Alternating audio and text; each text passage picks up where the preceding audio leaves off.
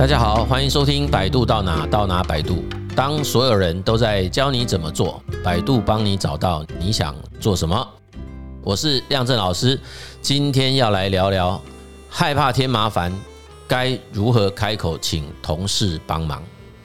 好了，那在职场的生活中哈，我们在某些场景然后或者是某些工作啊、某些任务要求下哈。通常还是有很多的机会是需要借重我们其他同事的帮忙。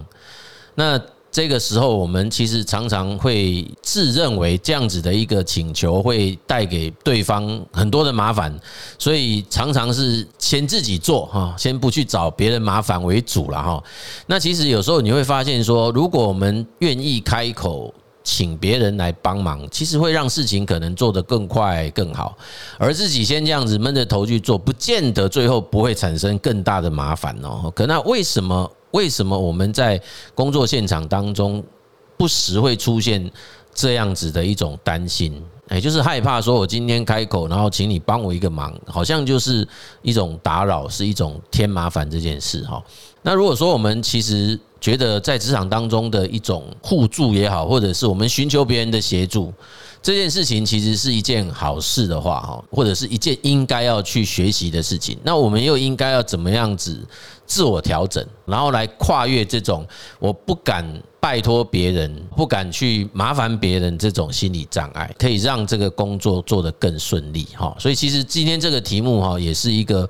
蛮常在职场当中发现到的啦，好，那特别是我相信，如果在工作现场中，或者现在正在听这个节目的好朋友们哈，你曾经是啊带过一些团队哈，那你有时候也会发现到说啊，当你在 review 一些工作进度的时候，哎，看到某些同仁怎么进度不如预期，那这时候我们付诸关心嘛，哎，就会问他说，哎，这这个工作怎么没有照原来预期的那个进度完成？那当他回答的问题是因为他自己不太晓得该怎么做，或者是自己摸索，然后我们当然就很纳闷说：“啊，这个问题不是你可以问一些比较资深的同仁吗？或者是曾经做过这份工作的同仁啊？诶，那他其实只要稍微点拨一下，其实就会马上解开一些问题啦。哈，那或者说我们之前在咨询的时候也有遇过哈，刚考上的公职哦，诶，那而且也是在一个蛮不错的公职机构。可是他居然很想要离职哈，离职的原因就是因为他们同期的人几乎每天都要工作到晚上十点钟以后才能够下班。那当我问他为什么，他就说因为他们有被压那个每一个民众送件的完成日期啊，就是他们必须在收件多久之内要往下一个流程走之类，所以他就是压力很大，因为。他很多事情不是那么熟悉，就会在速度上做得很慢。那其实我听完他的描述之后，我也只问了一句话说：“诶，那你们所有第一线同仁都是新人吗？”他说：“没有啊，我们有很多很资深的。”我说：“哦，那他们那些同仁们是跟你们一样都做到晚上十点以后吗？”他说：“没有啊，他们都准时可以下班啊。”我说：“为什么？为什么他们可以准时下班？”他说：“哦，因为他们可能比我们熟悉那个流程吧。”我说：“哦。”那你们有跟人家请教过要怎么样可以把这个事情做得又快又正确吗？诶，我们这位案主居然就静默不语，诶，然后我就问他，那你为什么？他说，哦，因为我们觉得不太好意思去麻烦别人。对，所以你看这样的情况，其实就是我们这一集想要跟大家讨论的问题啦。就是，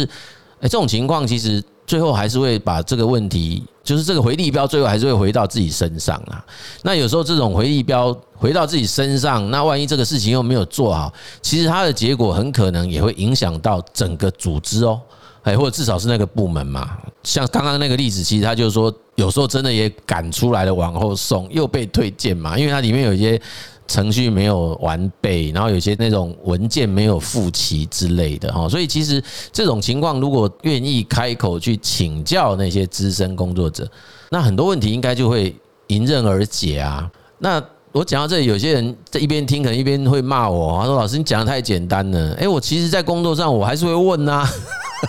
我也会去问我们的资深同仁呐。可是他们就一副要理不理的啊，哎，对他们就觉得你怎么那么烦呐？你在这边工作就是自己要想办法解决啊，一定也会有遇到这样的情况啦。那遇到这样的情况，我常常也跟呃很多这样的好朋友们说哈，我说可能哦，你这个位置以前的人都很快就阵亡的啦。哦，所以其实当这些资深同仁被你来询问这些相关工作细节的时候，他们的心情一定会觉得说：我教你要干嘛？搞不好你下个礼拜就不来了，我有什么好教的？所以这 这有可能是一种恶性循环下的结果了。哈，那当然，另外一种可能，我觉得会是提问的方式啦。哎，这是我观察的结果，就是我发现有很多在开口。麻烦别人或拜托别人事情的时候，其实那个提问方式并不是很恰当啊。最常遇到的问题就是直接问人家：“请问我这个该怎么做啦？”哎，那我觉得这样子的问法哦，其实就是仍然是把学生角色带到职场上去啦。就是你可以想象一下，在学校的教室里面，我们还蛮常这样问老师的。哎，老师，请问你告诉我一下这一题要怎么解？哎，你刚刚讲的这个东西，这是什么意思？其实我们大概都会用这种方式问。那在学校或者在学习场合，这个教学者当然他有义务要很清楚的针对你的问题回应你啊。可是，在职场上不是啊，职场上的这些被询问的人，基本上他并没有这样子的义务要回答任何一个人对他提出这个问题的。所以，有时候只要把提问方式一改掉。很多这个问题就改了啦，甚至都还没有提到我们刚讲的说要讨论的是心理障碍问题。我觉得就是还没到心理障碍问题之前，先把提问方式训练一下哈。那我这边常建议的就是说，当我们要去开口请别人帮忙的时候，最好是先告诉人家你已经做了哪一些的功课，好，已经产生了哪一些可能可以做的方案。然后我们再去请教别人，哎，再去请教别人说某一件事情哈，或者是我接到某种任务，这个任务我其实以前没做过，但是我去了解了一下之后呢，呃，我大概想出了有以下的这几种做法，那我可不可以请教一下学长、学姐、前辈？哎，我这样的做法到底恰不恰当？也就是说，我们不是真的是一张白纸的去问人家，叫人家在上面画画，不是，是我先画好的一个草图，然后请教别人说：“诶，我这个图这样画的到底正确不正确？我想这样画到底 O 不 OK？” 那我相信哈，除非说你真的是一个人缘极差的人呐，或者是你真的 以前做人真的超级失败，不然我真的觉得一个职场的资深工作者或者比较有经验工作者，然后碰到一位刚刚进来，或者是真的也是其他同事有这个问题的话，我很难想象说，或者说应该是也没什么道理说他不愿意。分享这些内容给你参考啦，因为我觉得在职场当互相这件事情应该是很正常的，因为什么时候换他会来寻求你的协助，这个都很难说的哦。所以其实我觉得这个问题害怕添麻烦，该如何开口请同事帮忙？我们先聚焦在如何开口啊，怎么麻烦别人？我觉得是很重要，一定要训练啊，特别是。准备要进职场的社会新鲜人，这种角色的转换哈，就很容易出现这种转换上面的困境了哦。就是今天我们还在学校会这样问的原因，也是因为长期以来各级学校已经把每一个学生当成客户嘛，就当成消费者啦。他当然可以允许消费者用这种方式来询问教他的人，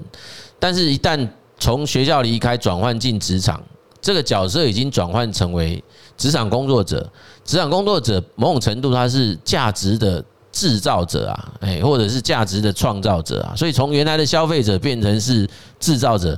生产者，其实那个角色是完全不同啊。所以你是一个生产者，是一个制造者。看起来你就不太能够像消费者一样用这种方式去询问那个找你进去的人啊，所以照职场上去，我还是常常强调，第一天就对这家企业而言就发生成本了，所以某种程度我们应该是要有足够的解决问题的基础能力嘛，哦，所以我们先去试着自己想办法找到一些方案，然后再请教别人，我这个方案有没有哪一些需要调整或修改的，这样子可能会比较。理想了哈，好，那假设这件事情你也都都很 OK，也很成熟，然后你也非常的啊习惯，就是用这种方式去请教别人。可是呢，还是打从心底就是觉得，哎呀，我们应该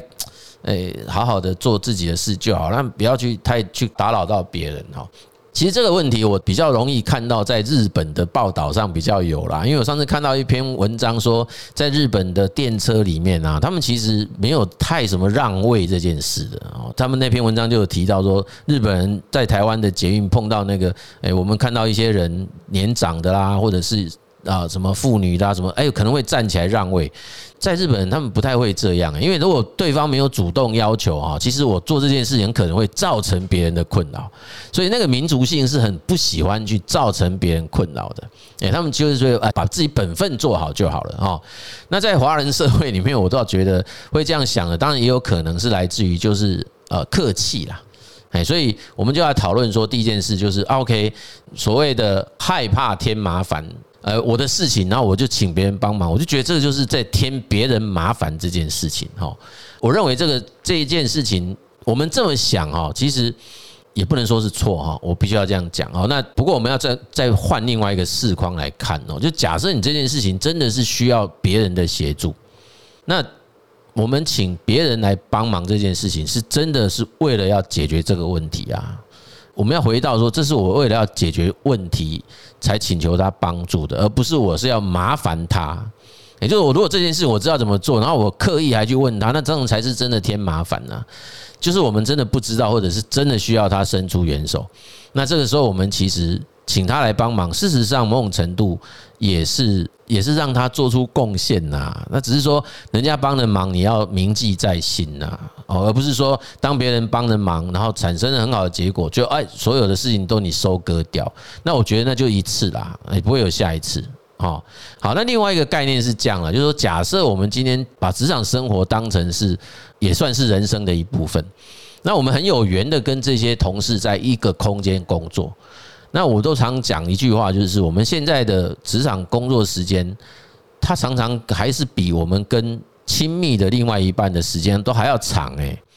所以其实哦，不见得在职场上就是要保持一个非常泾渭分明的关系啦。我们假设当大家想法啦、观念啦、做法啦、风格啊，其实都还蛮能够契合的。那为什么不能从本来的同事关系再往上进阶成为朋友关系呢？诶，假设那个未来也许大家会各奔东西，但也无妨啊，因为我们可以有除了同事以外再往前进的一种友谊嘛。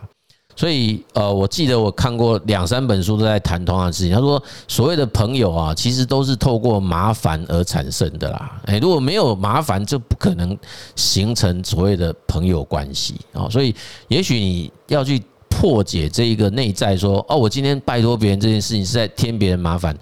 与其这么想，不如我们就去思考说，诶，说不定我这样做反而有机会跟他从原来的同事关系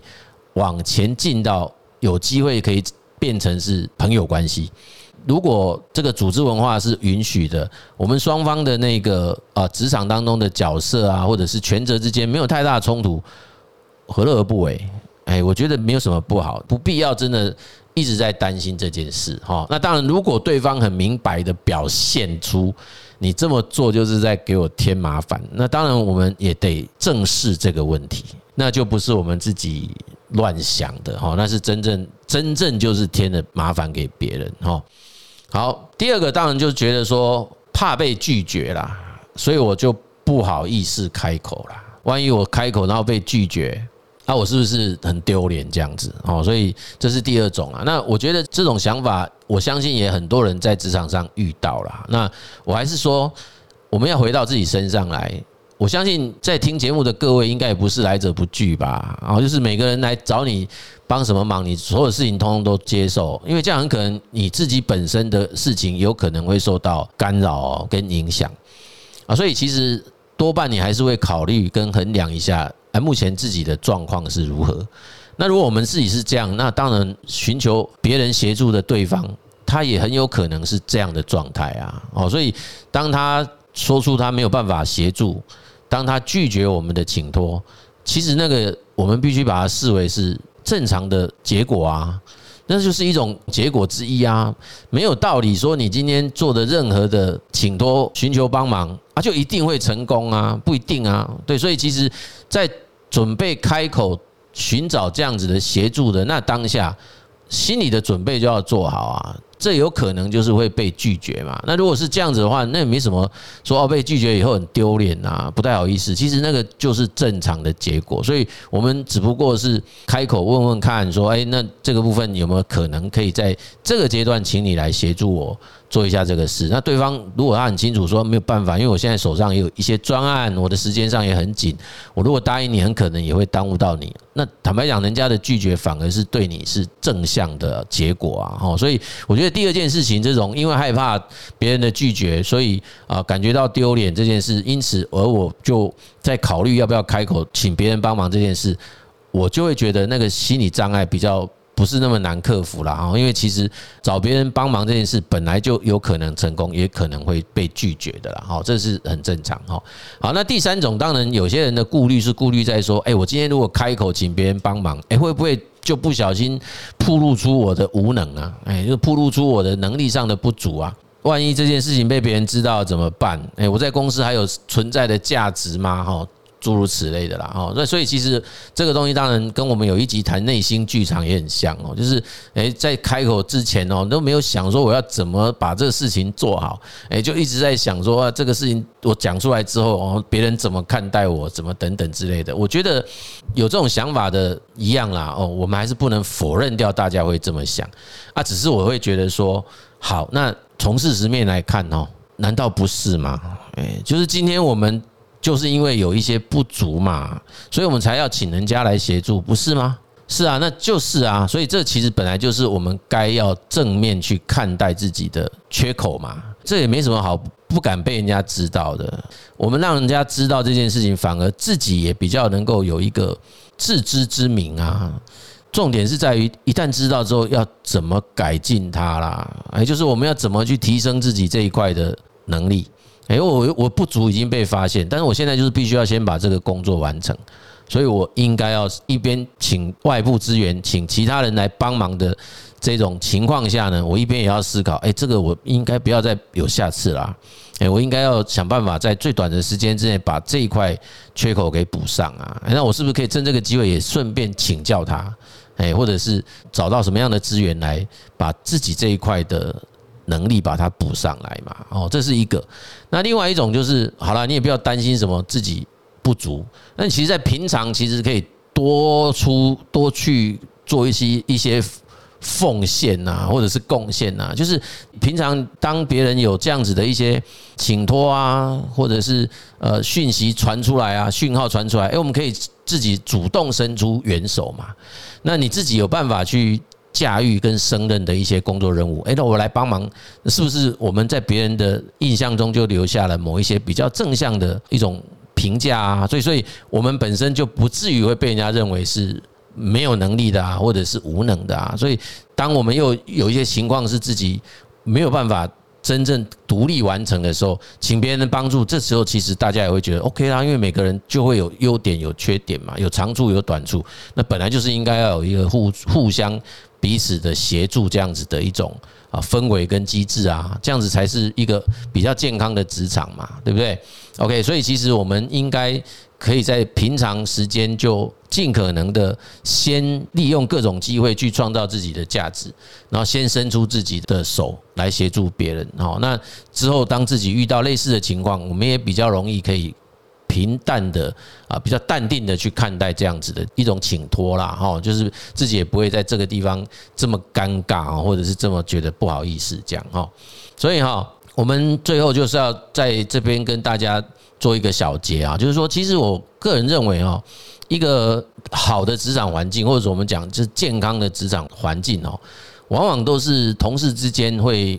互相合作、互相搭配的啦，哦，就像我在前几集有提过，就是说，事实上，我觉得一家公司以现在的经营模式来讲，很少有那种单独一个人、一个部门，它就是可以独立完成啦。哦，就是一件事情的完成，多半都会有所谓的上下游，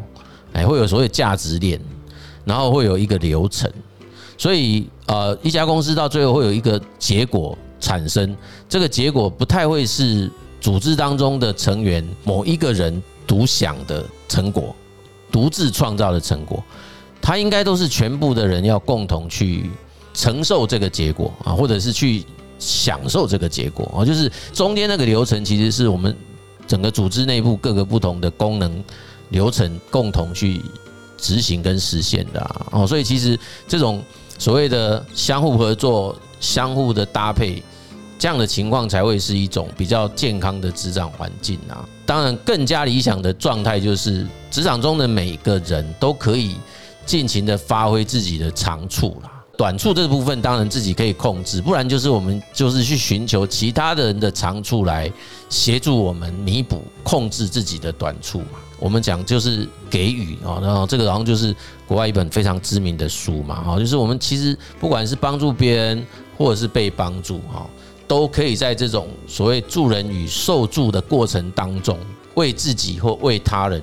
创造价值。从这个角度来想，我们在职场中。开口请我们的同事协助这件事情，他就不会是，也不应该是一个让我们无法开口的事情的啦。OK，我们这一集的节目呢，就跟大家分享到这边。如果你喜欢我们这个节目，请各位来订阅跟分享给你的好朋友们知道。谢谢大家的收听，百度到哪到哪百度，我们下集见。